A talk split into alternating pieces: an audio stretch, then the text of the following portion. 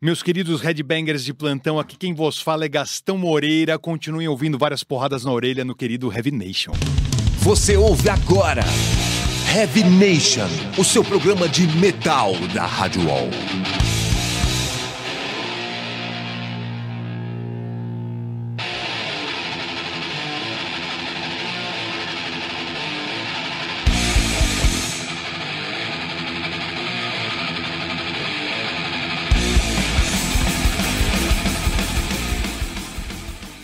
Fala Headbangers, começando agora mais um Heavy Nation aqui pela Rádio Wall, edição de número 119, que conta comigo, Júlio Feriato e a Fernanda Lida na apresentação. E aí, Fer? Fala Headbangers, e hoje a gente tá com, nossa... São duas pessoas especiais, um que já é um arroz de festa, já é da casa já, que é o Edu Rock, do local. e aí? E aí, galera, beleza? Olha, vou falar que eu tô emocionado aqui hoje, meu. Todos eu, nós estamos. Eu não todos vou, nós, eu não vou todos nós. estragar a surpresa, lógico que você tem que falar. Fala aí, quem que tá aí? Gastão Moreira, cara, seja bem-vindo, meu. Ave. Maria! Você fala isso pra todos, Edu, não vem não. Não, jamais. Gastão, é um prazerzão ter você aqui, meu, mó honra pra gente. Temos coisa pra caramba pra conversar aqui hoje, enfim. Prazer enorme de ter aqui. Muito obrigada por ter vindo. Eu que agradeço o convite, meu, sério mesmo. Gastão que apresentava o Fúria Metal, gente. Apenas isso. Caramba. Apenas o melhor isso. programa O. Headbangers Ball brasileiro. Pois é, cara. O Fúria Metal tinha que ser no lugar do Fantástico. Todo, todo domingo às oito. Fúria Metal. Se vocês não me convidassem, eu ia me convidar, hein? Eu já tava chegando nesse ponto já de mandar um e-mail aqui pra UOL e falar, e aí, meu? Ó, convida nós aí, pô. Legal, mas vamos de som, né, ô Fer? Vamos, vamos agora começar o programa com uma banda que detonou aí no último Rock in Rio, hein, meu? Pois é, fez um show maravilhoso e com certeza depois desse show os caras vão crescer ainda mais aqui no Brasil. Tomara, porque a banda merece. Vamos de Ibre, a banda brasileira Walking to Death, do álbum Silent Revenge, agora de 2013. Bora lá.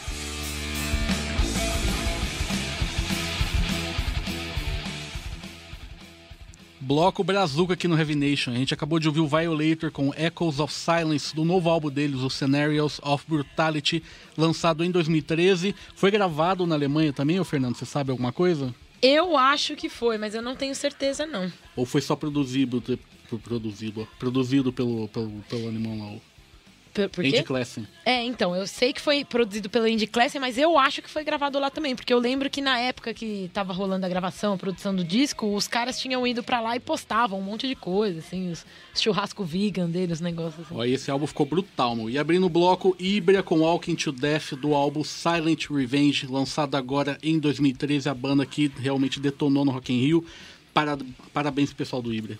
Ah, com certeza. Yuri mandou bem demais, a banda inteira, mas o Yuri, nossa senhora, que voz esse cara tem. Com certeza. Mas vamos falar com Gastão, né, Com cara? o nosso herói aqui. Herói, né? herói. herói. Eu tava falando aqui antes, é tipo ver o He-Man assim do nosso lado. Certeza. O Super-Homem, É, é o meio- Batman. É meio, é meio surreal, não? Você cresce vendo o cara na MTV Não, é surreal, apresentando brother. teu programa favorito lá e de repente o cara tá aqui na tua Não, frente. e é mais Pô, surreal ainda. pra- pô, eu nasci em 89.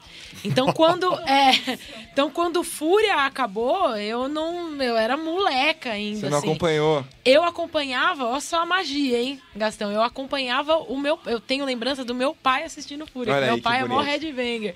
Então eu tenho essa lembrança. Então pra mim tá sendo mó especial porque tipo é um cara que meu ficou na memória ali só porque eu não, não cheguei a acompanhar o o, o o Mas está no Fúria e tal, subconsciente. mas tava ali, eu falo, caraca, e aí o cara entrevistando, o cara. Felizme- felizmente, eu, eu e Edu, a gente não pode dizer o mesmo, né? Que a gente acompanhou, É. né, Edu? Cara, a gente é velho, né, velho? A gente é velho, a gente acompanhou. Pô, eu queria muito, cara, ter assim. Cara, toda semana era sagrado.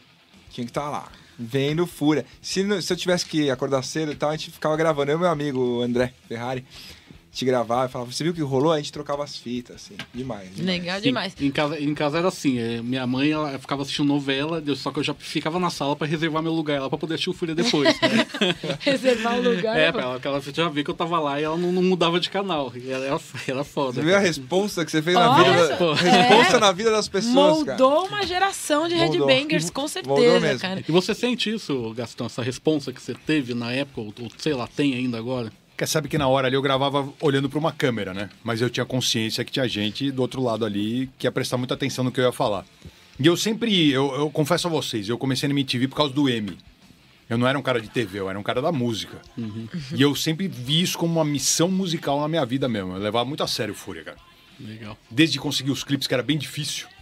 Tinha muita É, gente então. que me cruzava na rua, né? Ah, você não tá Venom, não tem clipe, velho. Sabe? Eu, eu pedia, eu mandava, eu mandava umas cartas pra MTV americana pedindo o videoclipe.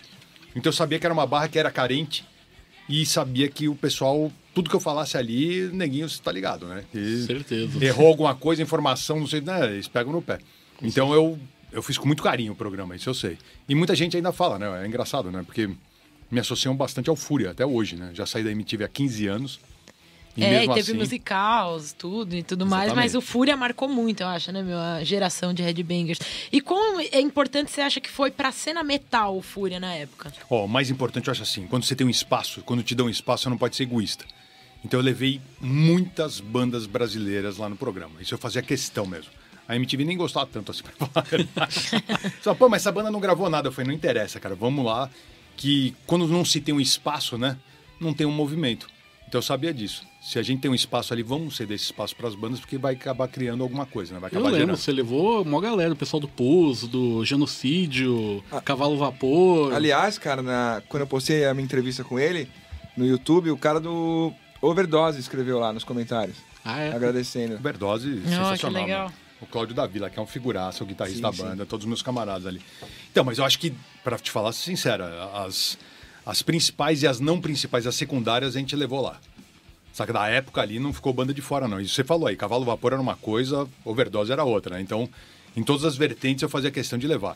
Então, acho que esse foi o grande trunfo do programa.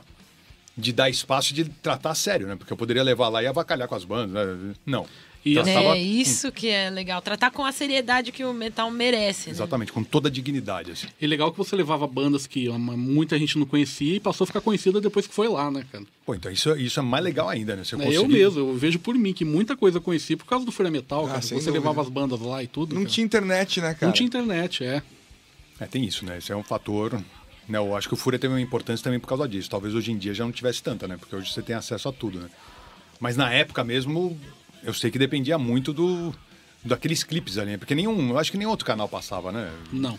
Vídeos, Não. principalmente os mais extremos, assim, eu duvido. Cara. Com certeza maioria Era quase refutado, né? E, o, e no Fúria era muito bem-vindo. Tanto que o programa começou às duas horas da manhã, né?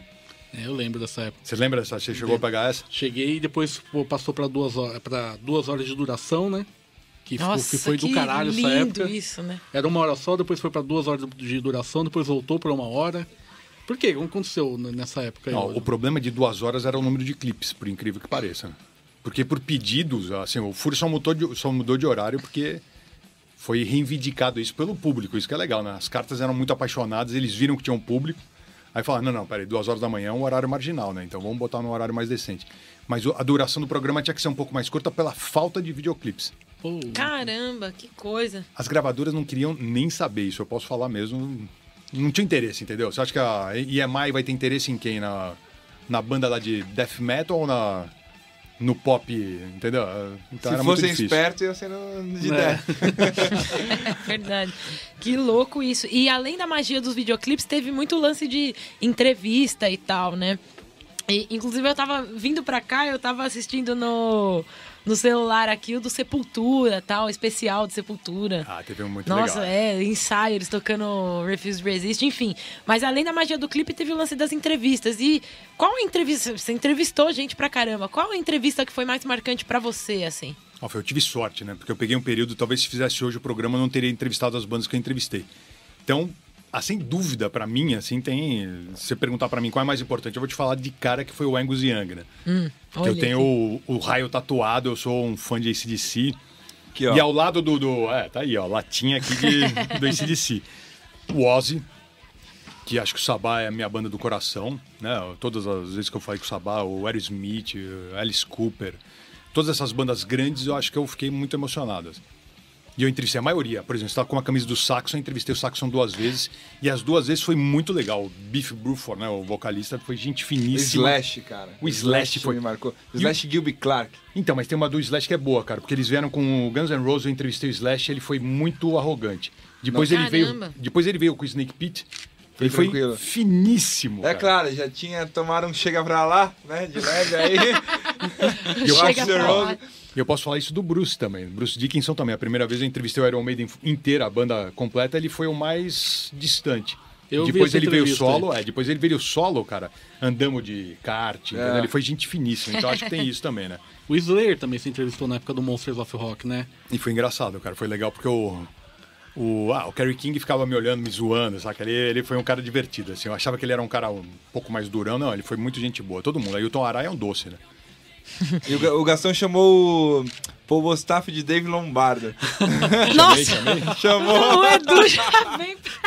Pode ter sido, cara. Eu, eu sou um Tem dos no- maiores tem fãs do. Lombardo. velho. É, minha, ótimo, cara. Porque eu sou um dos maiores fãs do Lombardo e eu senti a falta do Lombardo meu. Mas o Bostaff comprovou aí no Rock in Rio que ele Sim. desce a mão, né? E tava ao vivo, aí na, mas na hora você consertou. Consertei. Consertou. ainda bem. Ufa. Ufa. Isso, é, sobre esse lance de entrevista, só rapidinho antes da gente ir pro, pro próximo bloco, o legal é que, é, como né, a gente estava comentando, você entrevistou várias bandas e tal, e, pô, feitas de. Provavelmente muitas das bandas que você entrevistou, você gostava das bandas, então você entendia das bandas e tal, e passava muita informação para quem assistir e tudo mais. Isso é muito legal, porque hoje em dia eu, particularmente, sinto falta na TV, principalmente na TV, esse tipo de coisa, entrevista com know-how, sabe? Sempre legal. aquela, aquela coisa, entrevista meio superficial, aquela coisa básica que todo mundo já sabe, mas não tem aquela entrevista que, tipo, com perguntas que o fã gostaria de ouvir. Você sente isso também? Posso te falar porque eu era fã mesmo, né? É, Sou fã, né? Sou fã. exatamente. Eu te confesso uma coisa, velho. Quando eu ia fazer uma entrevista, eu ouvia todos os discos, assim, também. Pra ficar Olha, com a banda, legal. Eu ia, eu, eu- quando eu tava a caminho da emissora pra fazer a entrevista, eu continuava ouvindo pra entrar no clima. E eu Que estudava legal. a vida inteira. E eu, eu sempre procurei saber detalhes da vida que não... Porque perguntar como é que é o Brasil, se gosta das mulheres brasileiras, é muito é, fácil, é né? sempre. É. E o teu último disco tá bonito, entendeu? Eu, eu tentava sempre falar alguma coisa que tivesse alguma, alguma curiosidade ou fosse surpreender a banda, sabe?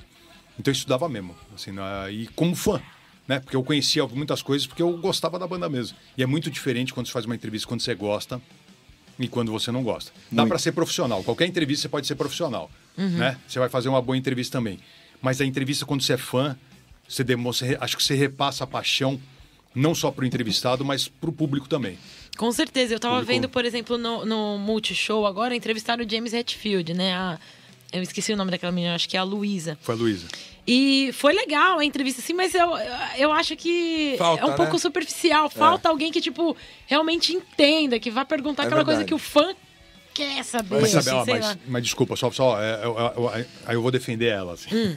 vou defendê-la. Claro. Porque ali foi depois do show, entendeu? Claro, É aquele claro. clima, você tem cinco minutos, é diferente do cara. O Angus foi ali, eu fui até o hotel, ele ficou 45 minutos comigo. Entendi. Então você tem muito mais tempo ali pra vasculhar a vida do cara, né? Ali, um cara gritando na tua orelha no teu ponto, sabe? No ao vivo. É muito mais difícil. Tanto que eu pego minhas entrevistas que eu fiz em festivais, foram muito piores do que as entrevistas que eu fiz Ah, estúdio. entendi. Então, Entendi. eu acho que é muito mais difícil, você tem muito menos tempo e, e o clima não é propício. Principalmente quando é entrevista antes de show. Uhum. Acho que pouquíssimas você toca, você sabe disso. Antes do show, o cara vem te entrevistar. E aí, quando vocês começaram aqui, eh, tô entrando no palco, não entendeu? você não quer falar do passado, né? Entendi. Então é o clima também, acho que não favorece. Então ali é, ali é muito difícil. Fazer o Rock in Rio ali é muito difícil. Entendi, mas você sente essa falta, assim, hoje em dia na TV? Vocês também aí sentem essa falta de alguém que. Eu Com sinto certeza. tanta Seja- falta que eu montei um negócio na internet porque, eu É, não, porque não tinha o que eu É queria ver aí. na TV. Fala, É meu, não quero ver perguntando de caipirinha, ou se gosta da, da, da, da bunda brasileira. Eu quero um bagulho mais profundo. Com o Max, por exemplo, você passou a paixão, velho. Você lembra? Você Passei. mandou a entrevista, eu vi, eu falei, nossa, que demais, porque eu vi que era um cara que gostava dele e estava preparado É, pra eu, fazer. eu não fiz questão de disfarçar nenhuma. É. E às vezes criticam isso em mim, talvez em você também. Hoje em dia, ah, isso aí é feito por fã. É lógico que eu sou fã de rock, olha a minha cara. Você de pagode? Não.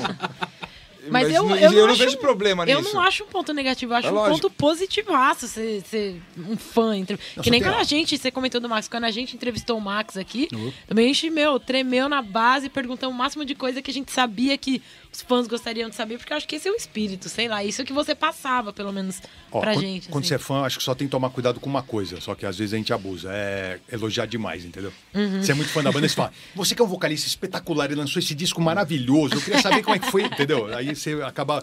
E acho que nem o próprio cara ele fica meio constrangido. Sabe? Pode Então, deixar que a gente vai te elogiar menos também, viu, É. Gastão? Beleza, Gastão. Valeu a indireta aí. Tamo, tamo com esse cara meio regular aqui. É, vamos elogiar o Gastão mesmo aqui. Vamos pro próximo bloco agora. Vamos pro próximo, próximo bloco, vamos de Dream Theater, banda americana, com The Enemy Inside, que é desse álbum pesadíssimo, né? Esse Tá último muito bom, deles né? aí, Dream Theater, álbum, né? Chamado Dream Theater de 2013. Bora lá.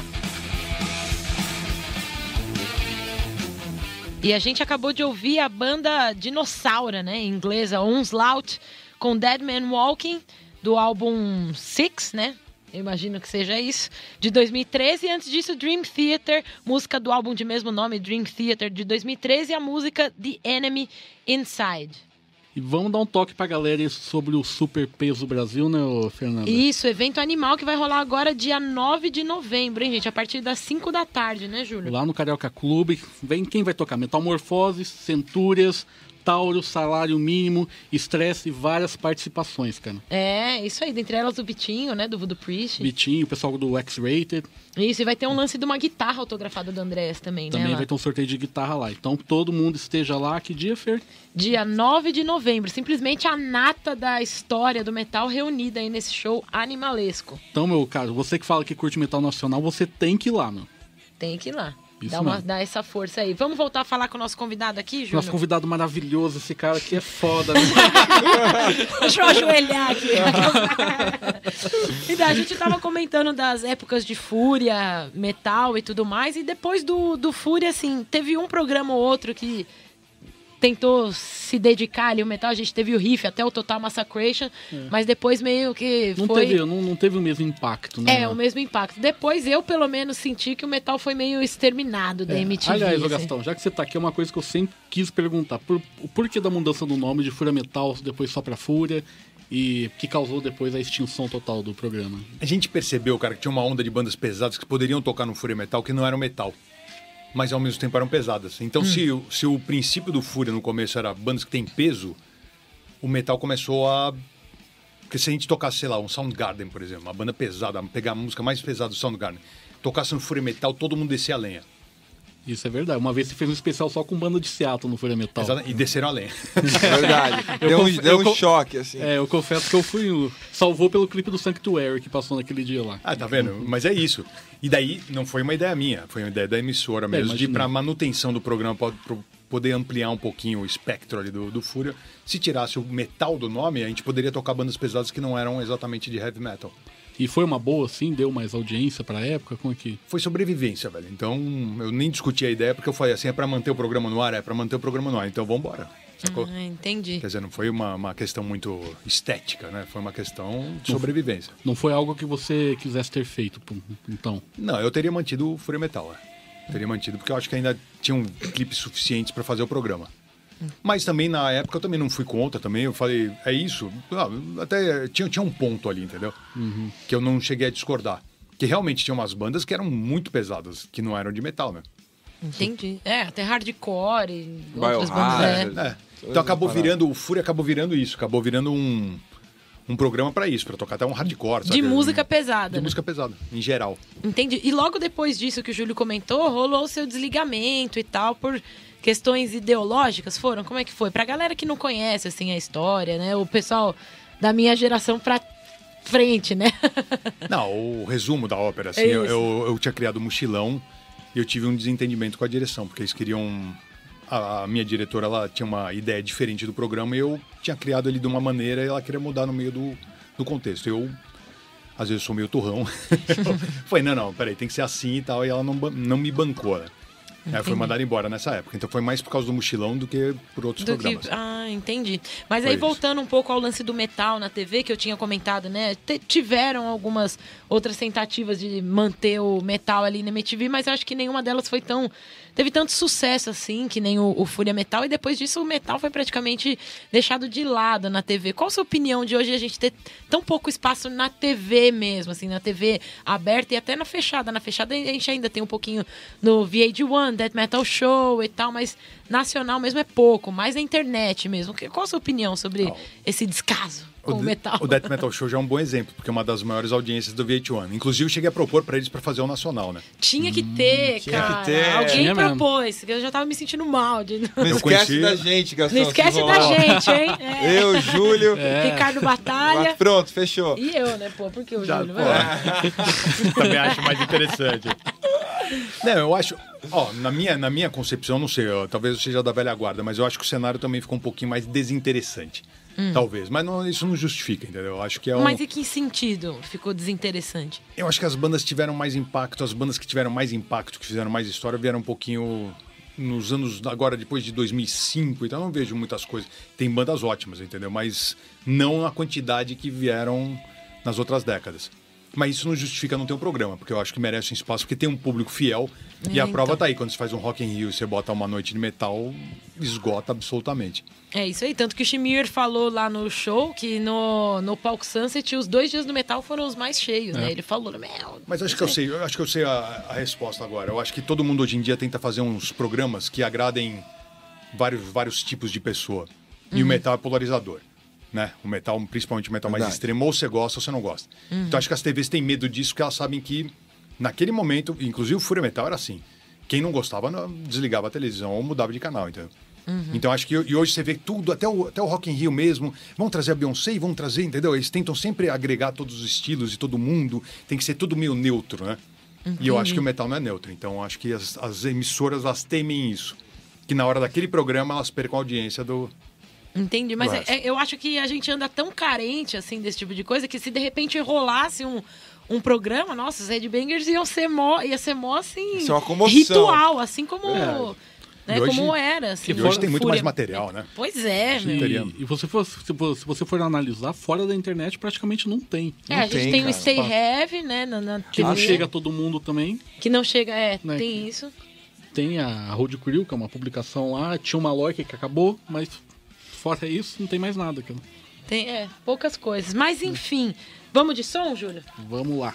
A gente vai ouvir uma banda carioca agora, que aliás agradeceu a gente bastante por a gente ter mencionado eles no último programa, né? Porque merece que a banda é foda pra caralho. A gente tá falando do Lacerated and Carbonized lá do Rio de Janeiro com Awake the Thirst, que é do novo álbum deles, The Core of Disruption, lançado agora em 2013, também gravado lá com o Ed Classen. É isso aí. Volto a repetir que é uma das maiores bandas aí que a gente tem. Os caras são animais. Esse CD tá cabuloso. Bora aí. E a gente acabou de ouvir o Oslon, aliás, um bloco brazuca aí, né? O Oslon com Haunted by the Past, do álbum Evolustruction de 2013. E os caras estão na Europa, hein? Fazendo a segunda turnê em um ano, é isso? Pois é, então por lá. Animal, parabéns e boa sorte aí na turnê.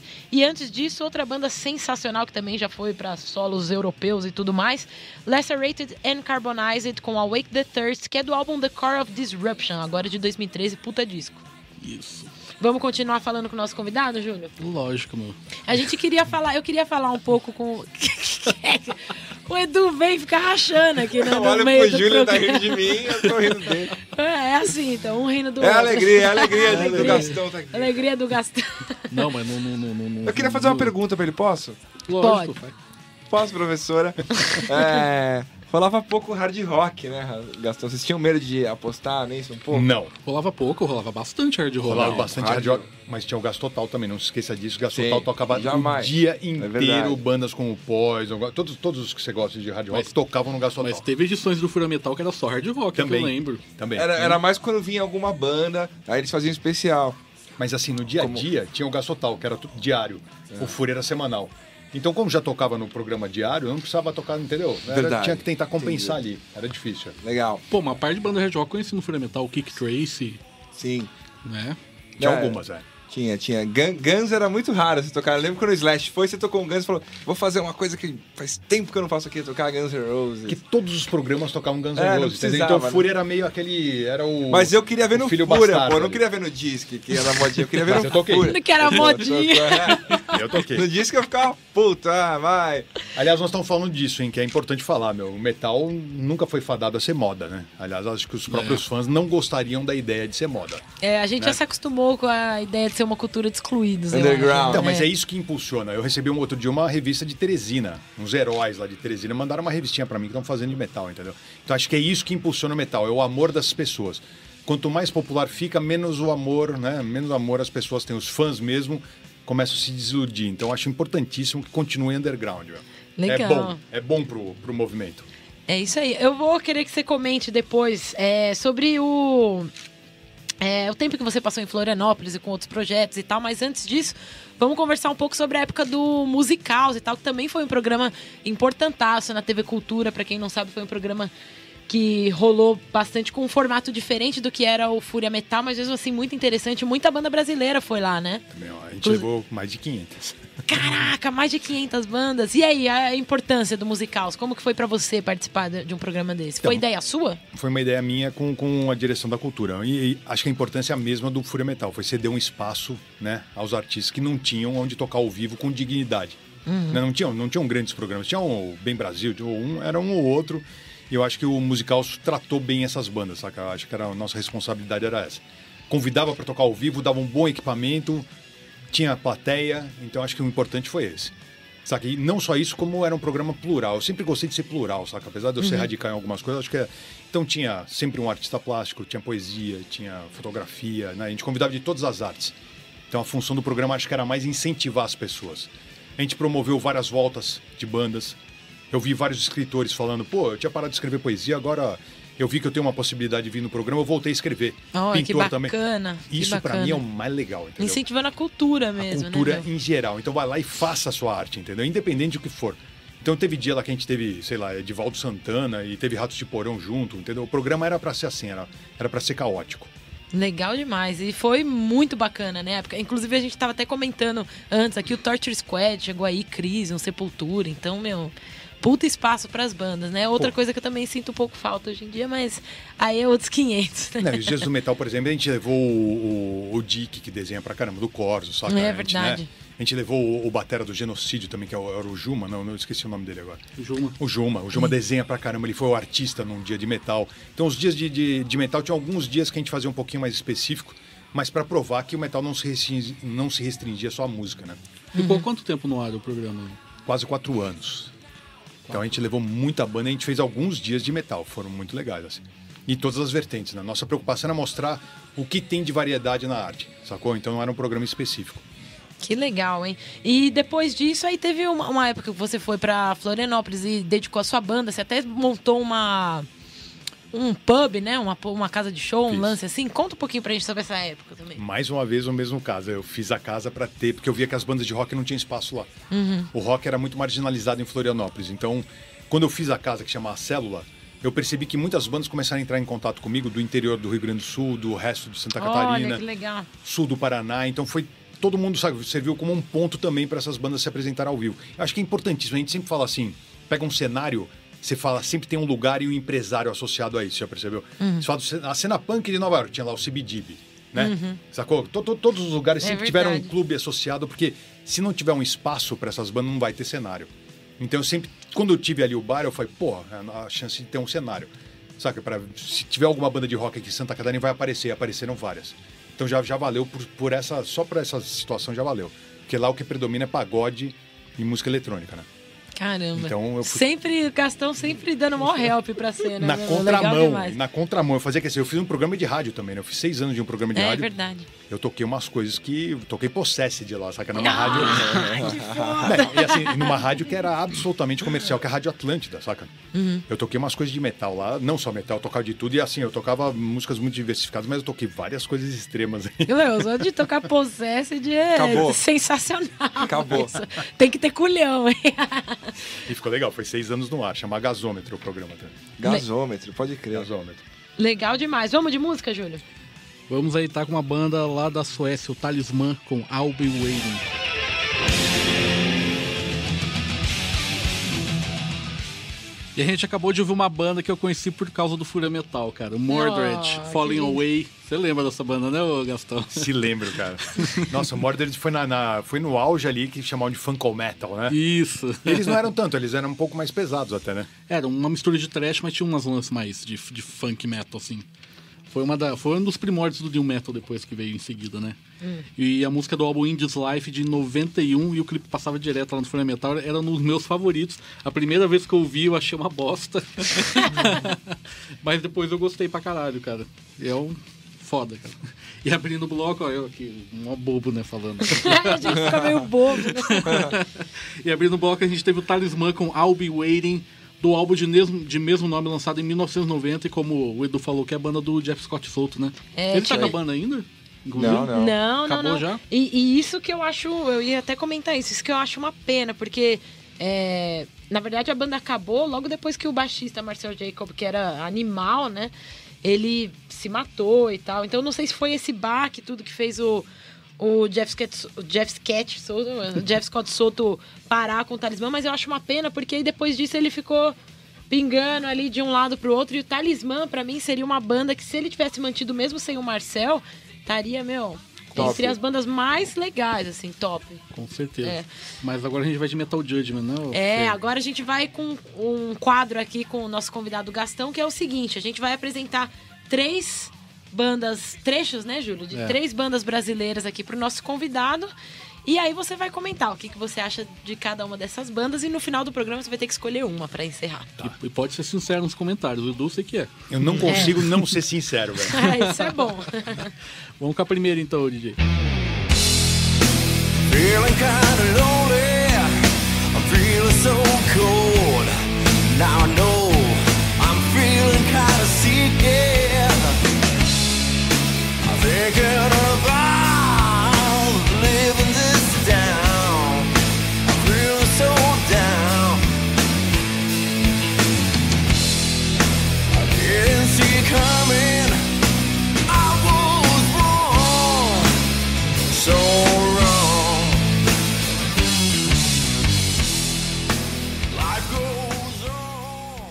é o projeto solo do Ivan Buzik, né? Que é a bateria do Dr. Sim. O nome da música é The Love I Never Had. É do primeiro álbum solo dele. E aí, ô, vamos primeiro com o Edu primeiro. Então, cara, surpreendeu porque é ele cantando, é isso? Você canta bem, né, cara? Cantando, né? Não, não imaginava isso dele, conheço o Dr. Sim faz tempo, né? Desde Hollywood Rock 93. E nunca imaginei que o Ivan cantava assim, pegada meio blues, né, cara? É. Um hard rock com blues. E você sabe se ele, se ele toca nesse CD também? Ou ele só canta? Acho que é os caras do Dr. Sim que tocam mesmo.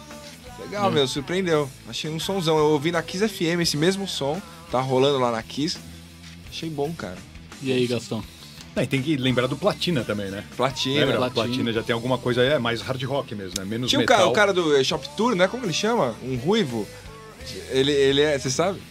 Ele... É? C- Ciro Bottini, é isso? Ele era poser, cara. Usava os bagulho de, de, de oncinha, tigrinho. O cara do Shop Tour que vende tudo lá. Olha lá, ele... Não é? E ele, ele tocava com os caras do Dr. Sim, é isso? Tô falando. Mas eu lembro que o Ivan, ele fazia uns backing vocals já, né? Ele e o André, os dois Sim, cantavam, sim. eles eram muito Sim. afinados, né? E ele tem um vozeirão mesmo, ele tem uma voz mais, mais puxada pro hard rock mesmo. Né? Interessante.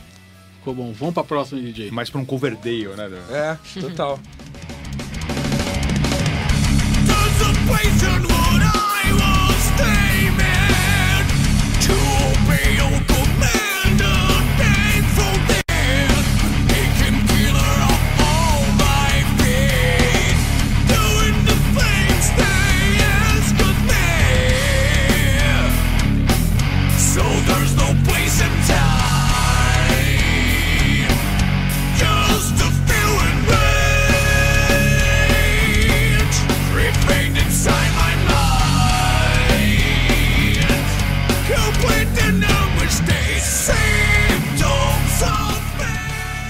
Essa banda é o Suprema, cara. Inclusive o guitarrista é namorado da Dani Noden, né, do Shadowside. E é nacional, brasileira também. Nacional, Pô, brasileiro. interessante, cara. Boa banda, meu. Uma base um pouquinho mais ritmada, né? Mais, mais, mais trechona, assim. Eu gosto, cara, eu gosto. O vocal quebrando um pouco, não é aquele vocal mais monossilábico, né? Acho legal. E aí, Edu? É, cara, com toda a honestidade do mundo, Eu não gosto desse tipo de banda. Eu assisti o show lá abrindo pro Shadowside. Essa pegada meio Dream Theater, metal melódico, eu acho que o Brasil já tá meio saturado, assim. Eu não gosto. Apesar de eles serem uns puta músicos, é, no show mandaram muito bem, todos tocam pra caralho. Não me agrada. Não que a banda seja ruim, mas não é o estilo que eu gosto. A Entendeu? melodia veio mais no refrão, né? Aí é um pouco mais pesada, né? Daí É, agora no é. refrão ela vem um pouquinho mais, como você falou, até, até aquele. Uma coisa meio do progressivo Eu- eu- metal, Isso, né? isso, progressivo, né? uma coisa que eu não gosto. Eu gosto de uma pegada mais hard rock com, com punk, assim. Mas é uma banda super competente. Eu falei assim, meio julgando pelo show que eu vi. Eu, pra mim é meio cansativo, mas nada Vamos contra. ver, será que o Edu vai gostar dessa próxima agora? Vamos ver, é uma banda até conceituada aí, cara.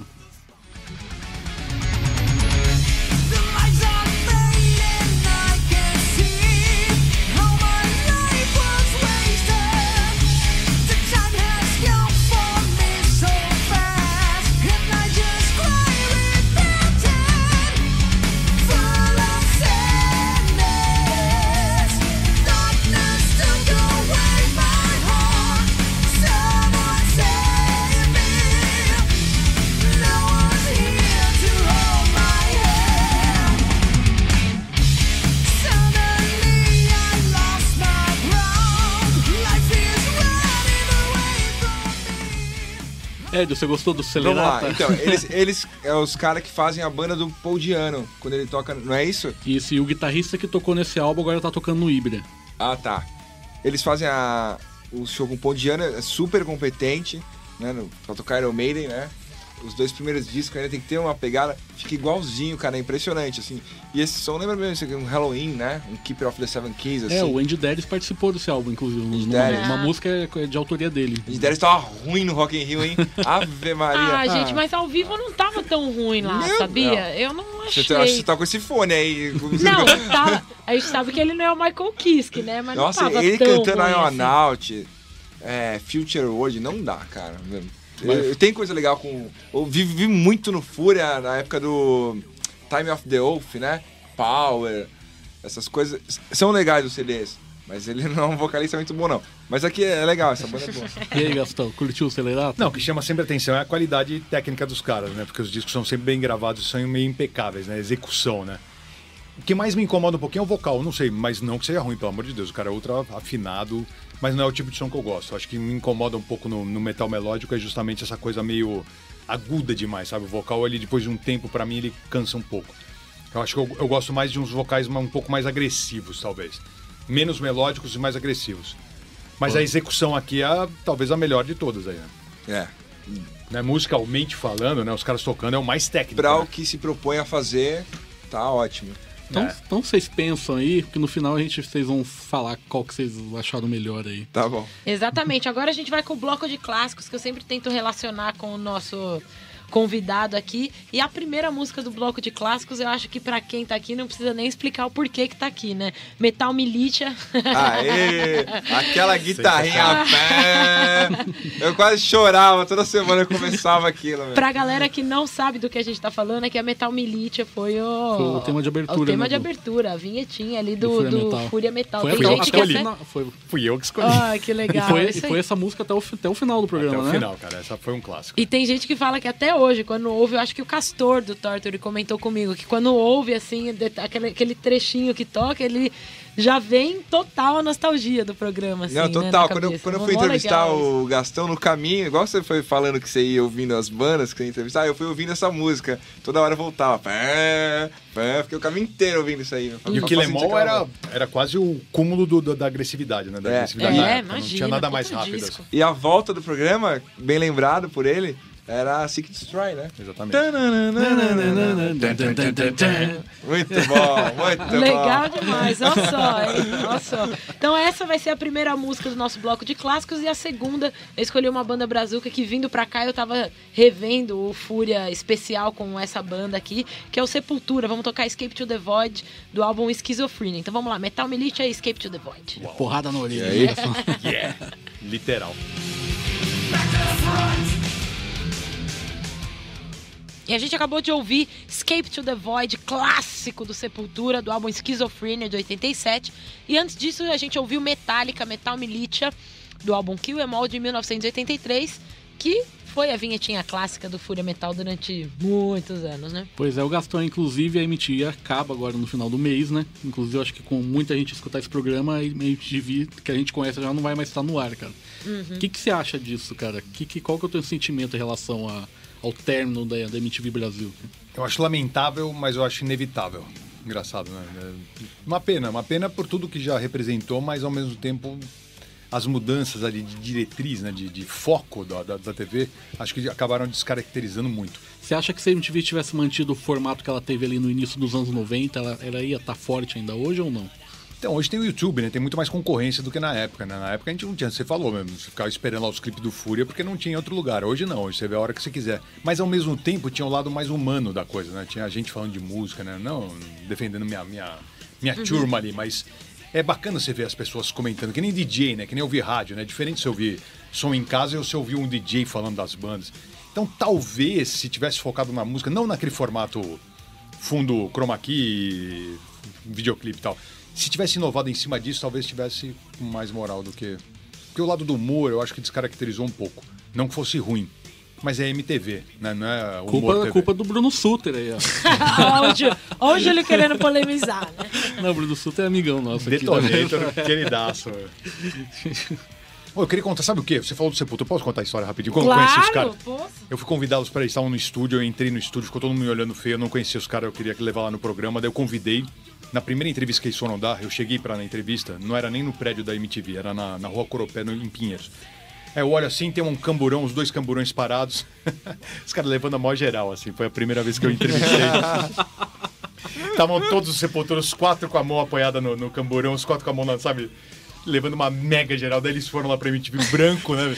Nossa, acabamos de levar uma mega geral. Aí eles... Foi assim que eu os Caraca. conheci. é. Style. Eu Gastão, das entrevistas que você realizou, tanto daqui, daqui do Brasil quanto lá de fora, assim, com os artistas lá de fora, você falou algumas que você gostou, mas qual foi o artista que você acha que foi. que o cara foi meio cuzão, assim, por exemplo? Olha, cara, foram raros, assim, foram raros. A maioria foi gente fina, né? Por incrível que pareça. Eu tenho uma clássica que me tra- maltrataram e eu adorava a banda, que era o The Cult, né? Ah, Infelizmente. é? porque eu levei um CD pro cara. Eu sabia que o vocalista gostava de uma banda. Eu levei um CD da banda só pra mostrar pra ele. Falei, pô, antes da entrevista eu cheguei e falei, ô, eu trouxe uma banda aqui que eu sei que você gosta, né? E tal. Eu queria que você comentasse. Ele pegou e jogou meu CD no chão, assim, quebrou a caixinha. Daí eu falei, Que isso, gente? Nossa. Eu fiquei meio Que indignado. absurdo! Aí tudo que eu falava em inglês eles tiravam barato, saca? Eles estavam meio putos, assim, não sei, estavam brigando entre si. Daí eu falava uma palavra em inglês e eles, hahaha, é a pronúncia dele, hahaha, ele falou não sei o quê. Aí eu fiz duas perguntas, terminei e falei, ó, obrigado, valeu, tudo de bom pra vocês. Nossa, que zoado! E eu Gastão. defendia, eu defendia a banda, isso que eu fiquei mais irritado. Eu falei, ó, terminou a entrevista, eu cheguei lá pra ele, isso aí, defendia vocês, velho, aqui. Sempre falei bem de vocês. Daí o Billy Duff, que era o guitarrista, não, não, pai, peraí. ô. Ainda mais que tem uma fase do The Cult que eles mudaram muito, né? Tipo, aquela época do Star ali, aquele CD do bode. A galera caiu de pau de neles. pau. Eu tenho só uma vingança que foi boa, cara, porque o Ian S. Buddy, depois eu fui no show, que era vocalista, e a namorada dele ficou pagando um pau. Devia ter comido ela no banheiro quando ele cantava. Você DJ, ai que legal, como é que é? E ele, ele colava do lado dela, abraçava ela assim. O que vocês estão falando aí? Não, nada, nada. Ah, E é, bom, e é bom lembrar também que o Gastão aparece no DVD do. No DVD, não, no VHS do Skid Row, né? Tem No- isso. no- Hold Tem. kill. Hold Isso, kill. né? Eu sei tudo. Pô, o Sebastião me, me chamou no palco pra traduzir as coisas, né? Isso foi muito legal. Porque a gente ficou, criou uma camaradagem. Ele, eu e a Astrid, a gente entrevistou ele naquela vez. Você, Aham. você até postou um negócio ali na, na entrevista da, da- Foi muito legal. E a gente ficou, ficou meu amigo dele mesmo. Daí no meio do palco, no meio do show lá no Ibirapuera, ele me chamou. Falou, pô, chega aí, chega aí, eu quero que você traduza umas coisas, né? Foi muito Demais. legal. né? Aquele show foi, foi uma vibe incrível, né, cara? Ele, ele pulou na galera, voltou sem Meu. metade do cabelo. Eu vi, eu vi uma menina com chumaço de cabelo Chumaço. dele que deu, deu dó dele. Deu dó. Essa foi muito legal. Essa foi o Skid Row, ele, o Sebastian Bach ali é. Fora que ele também é um cara que é um fã de rock, né? É. Isso que é legal. Então, goste dele ou não, goste da música dele. Verdade. Ele é um cara que ele vive, ele é um roqueiro inveterado mesmo. Isso eu acho muito legal. E tem cara de ser mó gente boa, né, É. meu cara? E o show foi bom, foi esse fim de semana, a gente tava com medo porque o Rock in Rio foi um desastre, né? É, foi terrível aquilo. Mas em São Paulo foi legal o show. Foi legal, falei bem pra caramba aí na, na resenha que eu fiz lá pro blog Heavy Nation, que eu queria acessar lá. Isso aí. Oi, E- parece, ó, desculpa, é que me falaram claro. também que eu tô no vídeo do, do, do Manowar, né? Ah, é isso. Eles botaram, fizeram um vídeo e parece que tem um trecho da minha entrevista com ele no, no- no Monsters of Rock. que Ah, eu só que vi no legal. YouTube. É, esse eu queria comprar também.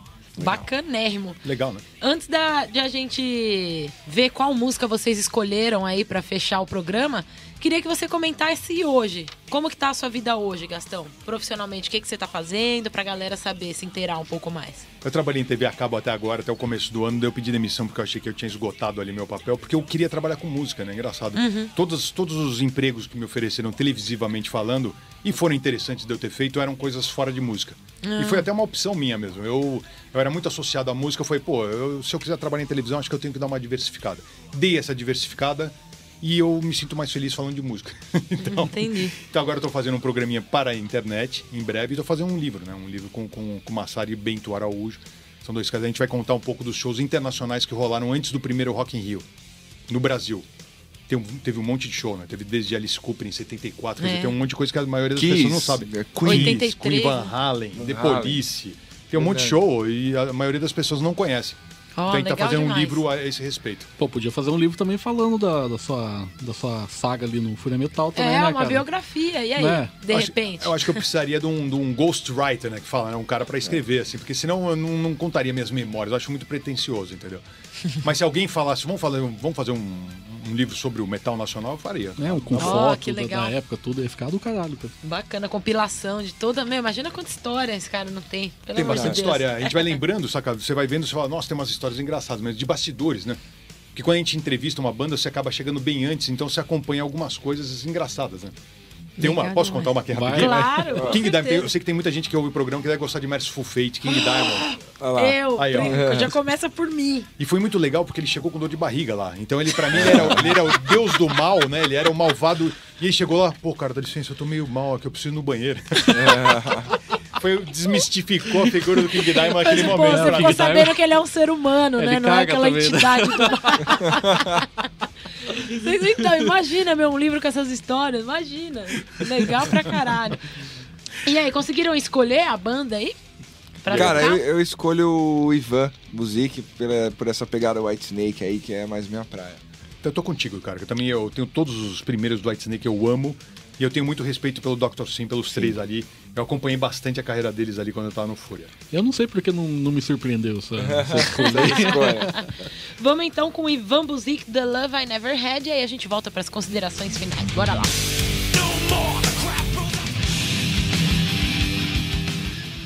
A gente acabou de ouvir aí a música escolhida pelos nossos convidados aqui. Música do Ivan Buzik, seu projeto solo, né? Música The Love I Never Had. Muito obrigada a vocês dois por terem vindo aí. A palavra final é- é de vocês. Gastão, sem palavras, hein, pela presença Não, aqui. não, deixa eu falar aqui. Conhecer você, você falou lá que a gente não deve exaltar muito, não sei o quê. Mas o Edu sabe que também é foda, cara. A gente vê um cara que a gente cresceu vendo na, na televisão, no É MTV. É tenso. É tenso. Aliás, cara, queria deixar registrado, quando eu, quando eu montei o local, é, ninguém dá muita moral, né? Porque é um blog e tal. Demorou pra, pra darem moral e tal. Eu falei, meu, quem que eu posso entrevistar pra me ajudar? Aí eu chamei o Gastão, cara. Ele nem me conhecia, eu ele vi nem, essa entrevista. aí. ele nem sabia o que era local e ele foi lá na maior humildade do mundo. Então você, meu, meu filho, você foi importante pra mim duas vezes na minha vida. Uma pelo Fúria, que graças a você, um pouco, pelo menos eu sou assim hoje em dia. E pro começo do local, eu queria te agradecer assim imensamente. Eu tô quase chorando aqui de Oh, verdade. que massa. Sem querer retribuir, eu vou te confessar que foi uma das entrevistas que me deu mais prazer de ter feito nos últimos tempos. Assim. Muito Porque obrigado. eu senti que vocês eram muito bacana, eu, eu apoio muito quando eu vejo, saca, a molecada, eu posso falar molecada, né? É. Mas assim, fazendo e trabalhando sério, cara. Ah, Então, eu, achei eu e a muito Fernanda, legal. a gente ficou com dor de cotovelo agora. É, não, não, ele quis dizer até hoje, a melhor entrevista até hoje, entendeu? Eu entendi, tô brincando. Mas o Gastão é foda, cara. Te ter te conhecido aqui pessoalmente é, é foda. Não tem o que falar mais, cara. Porra, obrigado, velho. Eu me sinto, sério, eu me sinto emocionado mesmo, porque é, é muito bom saber.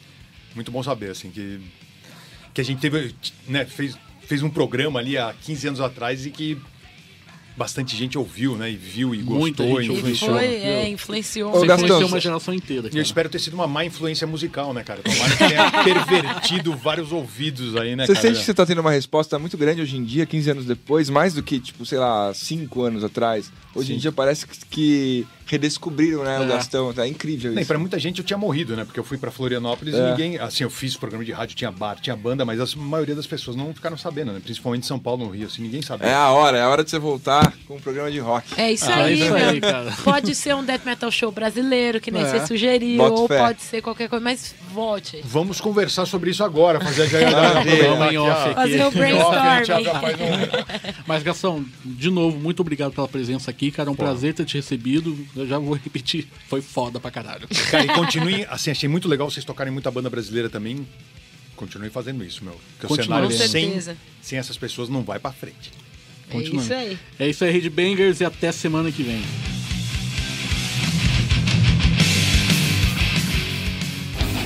Você acabou de ouvir na Rádio Wall Heavy Nation.